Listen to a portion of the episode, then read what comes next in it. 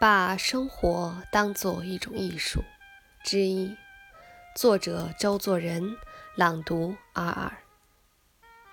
契诃夫书简集中有一节道：“我请一个中国人到酒店里喝烧酒，他在未饮之前举杯向着我和酒店主人及伙计们说道：‘请。’这是中国的礼节。”他并不像我们那样的一饮而尽，却是一口口的吸，每吸一口吃一点东西，随后给我几个中国铜钱，表示感谢之意。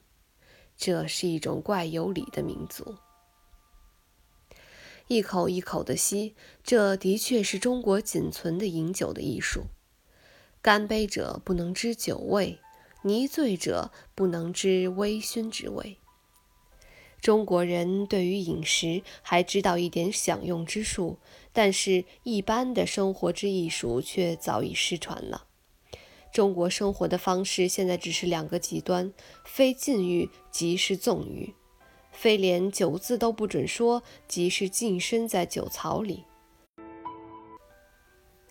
二者互相反动，各异增长，而其结果则是同样的污糟。动物的生活本有自然的调节。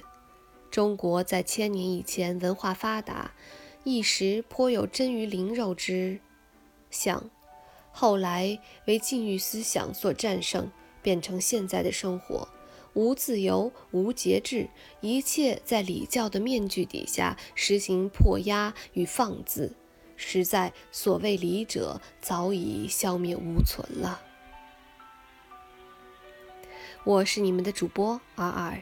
如果你喜欢我的声音，欢迎你评论、转发与我互动，也希望你能够关注我在远隔万水千山之外的德国，用声音带给你们祝福。